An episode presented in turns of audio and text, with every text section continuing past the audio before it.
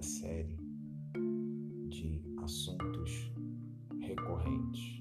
Essa série será o século XIX, a explicação para o século XX e XXI. O XIX, linguagem do historiador, ele é a chave da conexão para que o século e o XXI sejam o que foram e o que são. O século XX ele é marcado pelas duas grandes guerras mundiais.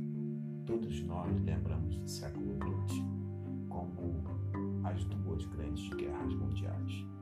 Mas a gente deixa na obscuridade o século XIX, o século das revoluções, o século das formações nacionais dos impérios, as formações das indústrias como o ponto principal da economia europeia. Após a derrota de Napoleão Waterloo, o mundo ou a Europa parecia estar em paz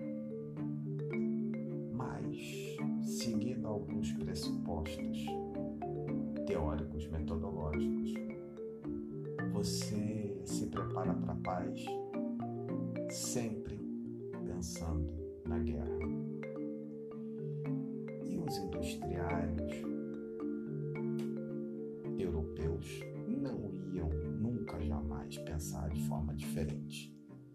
Eles agora não tinham mais um inimigo comum que era Napoleão Napoleão havia sido calado, colocado na ilha de Santa Helena, até que houve o seu a sua passagem, a sua morte.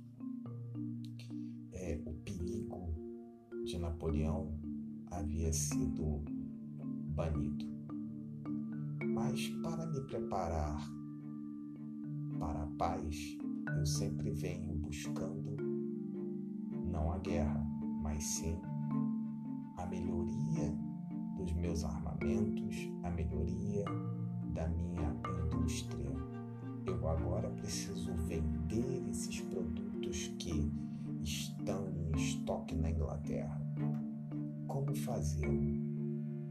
Se toda a Europa já começou um processo de industrialização, até muito forte, regiões da Prússia o Império Habsburgo estavam em pleno funcionamento das suas indústrias.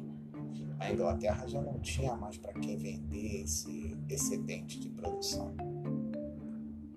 Qual é o pensamento ideal desses homens que controlam a economia desses países e impérios? Expansão só que agora não mais para a América, porque as Américas agora já estão livres, livres do jugo europeu. Todas as Américas espanholas haviam sido libertas graças ao predomínio de Bolívar e, posteriormente, o Brasil também com a sua perspectiva de mudança uh, de uma colônia para um território livre e um império. Bom, o século XIX basicamente ele é um século chave para se entender todo o processo, assim como foi o século XVI. As expansões marítimas no século XVI mantiveram a possibilidade para que o mundo conseguisse chegar a áreas que ainda não eram é, observadas. O que se tinha na América era ouro, a busca pelo metal. Agora, no século XIX, eu já não busco tanto o metal busco sim o metal, as matérias-primas, para utilizá-las como mão de obra e material para a construção do meu império. Eu agora preciso vender esse material para aqueles que ainda não têm. É por isso que a Inglaterra começa a bater fortemente no tráfico negreiro. É por isso que a Inglaterra começa a dizer: parem com o tráfico negreiro. Nós não queremos o tráfico negreiro. Não é porque os ingleses são bonzinhos. Não. Porque o tráfico negreiro coisificava o negro. O negro não era uma pessoa, o negro era uma coisa. Uma coisa não compra. Eu quero ter mercado. Para que isso aconteça, eu preciso primeiro acabar com o tráfico negreiro. Eu tenho duas formas.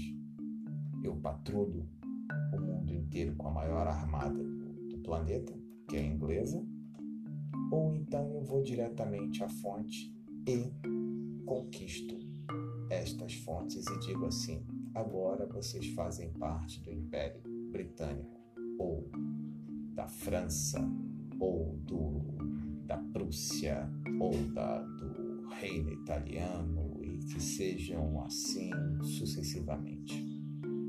Mas para isso eu preciso de duas coisas essenciais na economia.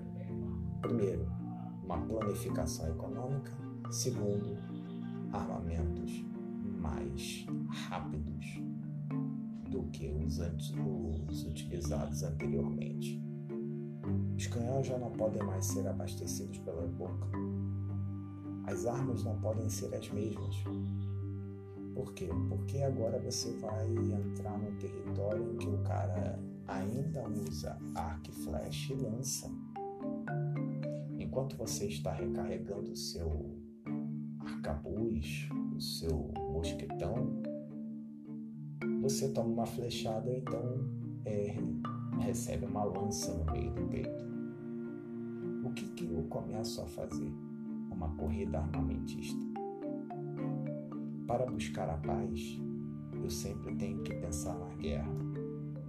Por mais do que qualquer pessoa diga, não, somos um país pacífico.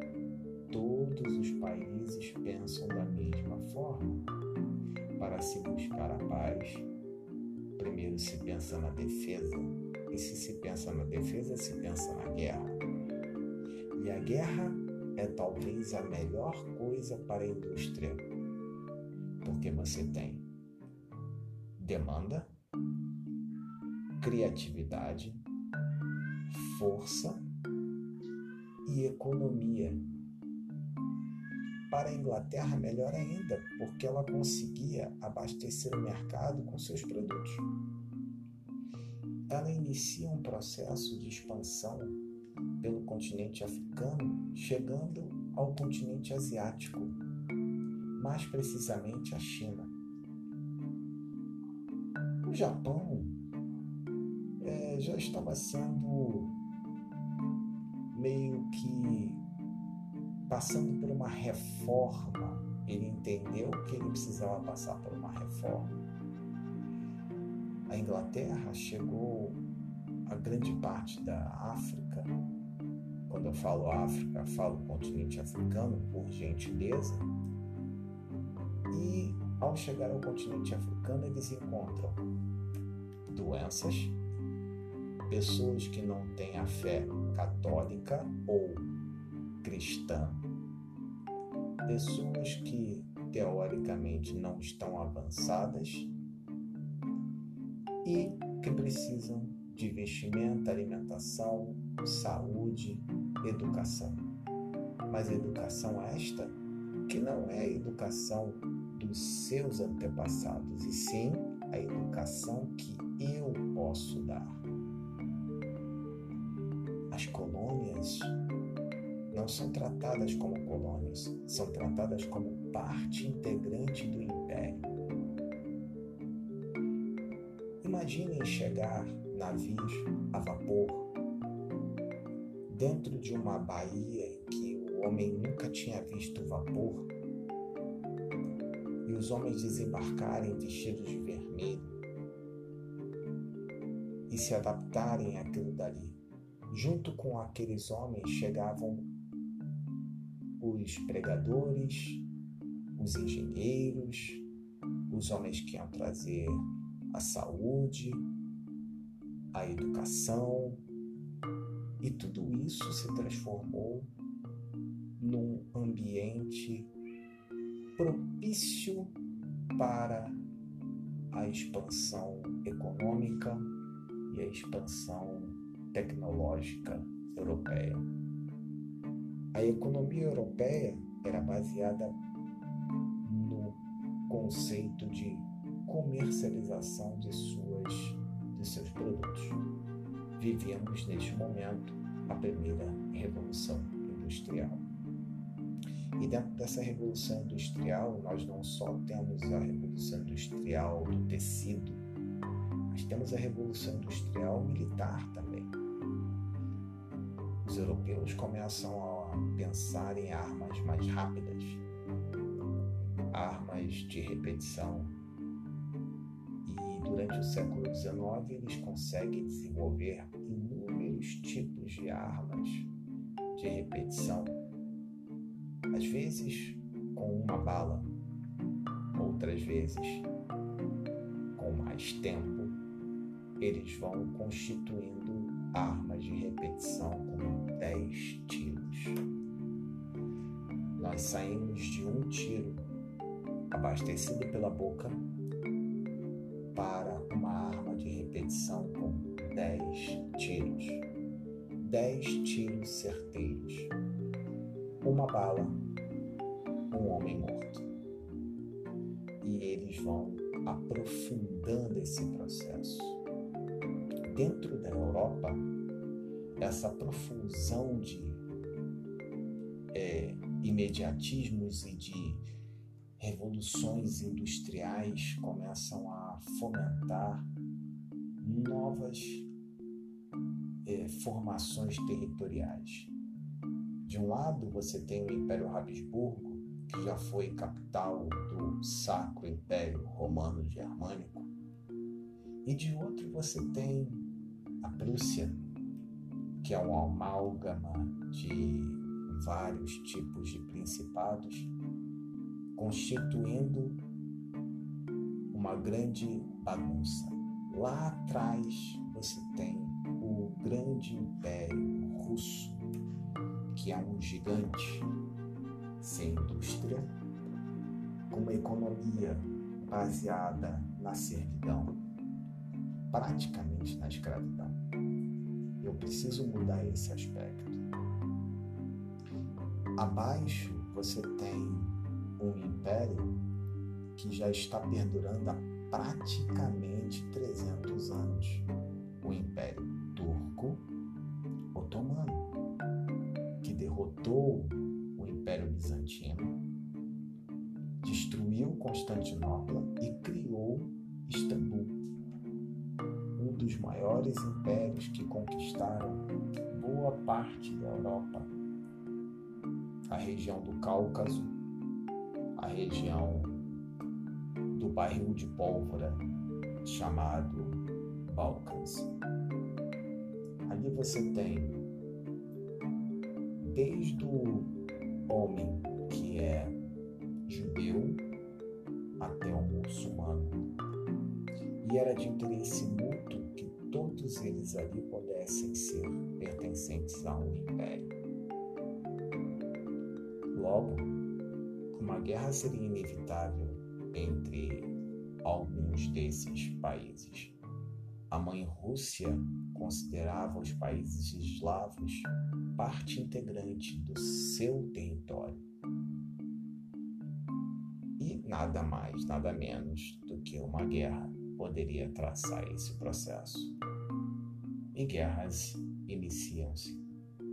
Guerras se propagam pela Europa como um todo. Em 1870, comandado por Otto von Bismarck, o Império alemão surge graças à junção de todos os principados prussianos. Aí você vai me dizer assim: foi na conversa. É, alguns foram, outros não. Alguns foram, outros não. Os que não foram na conversa foram na bala. Mas, enfim, todavia, em 1870 existe uma guerra chamada Guerra Franco-Prussiana, onde os prussianos invadem Paris, tomam Versalhes e ali Kaiser é proclamado o grande senhor do Império Alemão. O pai de William, ou Guilherme, que daria início ao fim do Reich, Império em alemão. Nada mais, nada menos do que o princípio da Primeira Guerra. A Europa já estava se programando para isso. França e Inglaterra colocaram suas diferenças de lado e criaram o que nós na história chamamos de entente cordiale, o entendimento cordial, onde França e Inglaterra se aliam contra o avanço alemão. Sim, porque eles perceberam que a Alemanha queria territórios tanto na Ásia e na África. Os impérios estavam em apuros. E como eu me preparo para a paz? Me preparo para a paz sempre buscando a guerra. Era inevitável o surgimento de uma grande guerra. Só não se sabia quando esta guerra iria ter início. Mas que todos os países estavam ali buscando um momento específico para declarar um movimento de guerra, estavam. Bismarck havia dito, certa vez, que um ato impensado iria lançar a Europa no seu maior desafio. Foi isso que aconteceu em 1914, em Sarajevo. Um ato impensado, entre aspas. Um ato muito bem arquitetado por, por parte da própria Alemanha do Império Austro-Húngaro para exterminar um território que estava ali no seu calcanhar de Aquiles, a Sérvia. Sempre a Sérvia. E é nesse momento que nós vamos fazer a nossa pausa, que nós vamos parar hoje e vamos iniciar o nosso próximo encontro já falando dos primeiros anos do século nossa ideia é fazer um trabalho de pelo menos três ou quatro posts destes para que nós possamos entender a dramaticidade do processo que levou ao morticínio de tantas pessoas na Primeira Grande Guerra Mundial. Jornada pelo Conhecimento fica hoje por aqui. Mas lembrando a vocês, no nosso próximo episódio estaremos falando sobre o prelúdio da guerra.